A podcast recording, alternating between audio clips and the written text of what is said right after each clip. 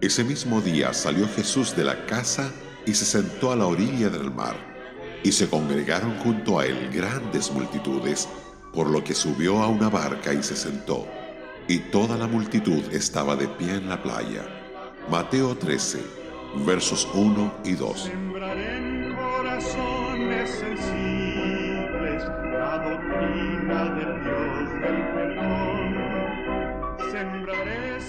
¿Cuándo predicó el Señor este mensaje? El versículo 1 nos da la respuesta. Aquel mismo día, tan infatigable era el Señor en hacer el bien.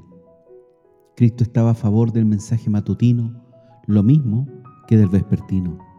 Un mensaje de la tarde, si es bien escuchado, lejos de hacer olvidar el mensaje de la mañana, lo fijará mejor y remachará el clavo con mayor firmeza en su sitio apropiado.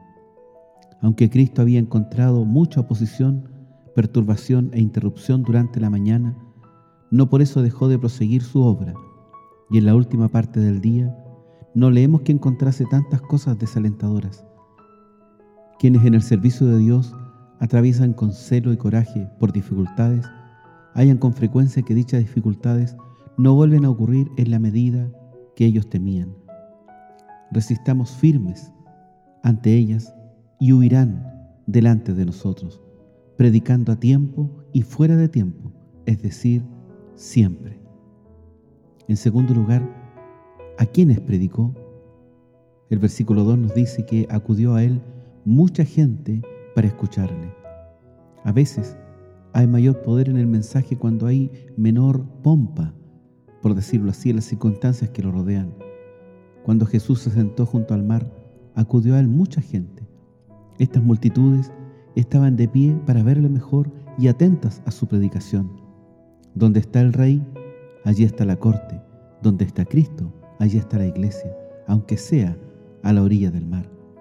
Quienes desean sacar provecho de su palabra han de estar dispuestos a ir a donde la palabra se traslade.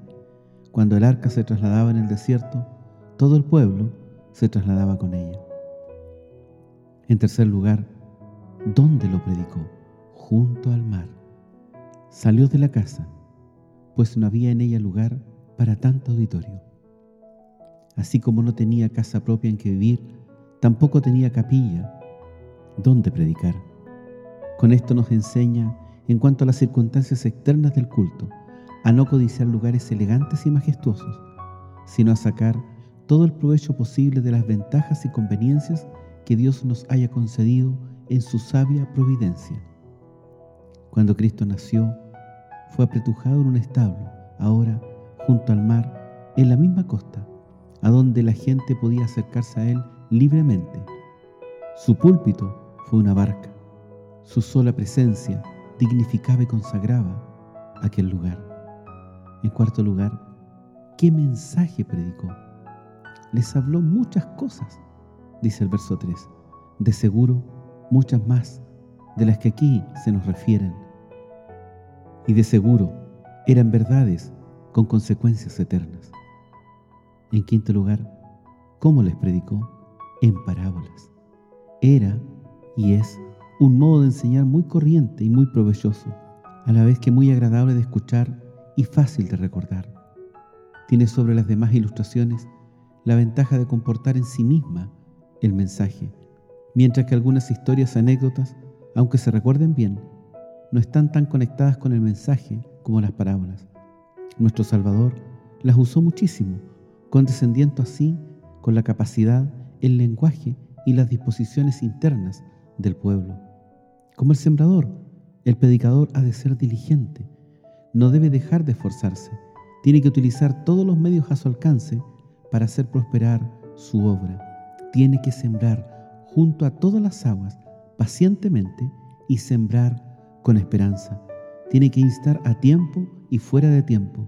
No debe desalentarse por los problemas y las desilusiones, pues el que al viento observa no sembrará.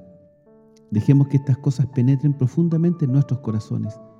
Ser un verdadero ministro de la palabra de Dios no es cualquier cosa. Es muy fácil ser un obrero de la iglesia perezoso y ritual. Ser un sembrador fiel es muy duro. Deberíamos recordar de manera especial a los predicadores, en nuestras oraciones. Pablo, siendo un gran predicador, un gran apóstol, les escribió una carta a los colosenses desde la cárcel y les pide diciéndoles lo siguiente, perseverad en la oración, pelando en ella con acción de gracias, orando también al mismo tiempo por nosotros, para que el Señor nos abra puerta para la palabra, a fin de dar a conocer el misterio de Cristo, por el cual también estoy preso, para que lo manifieste como debo hablar. Colosenses 4, versos 2 al 4.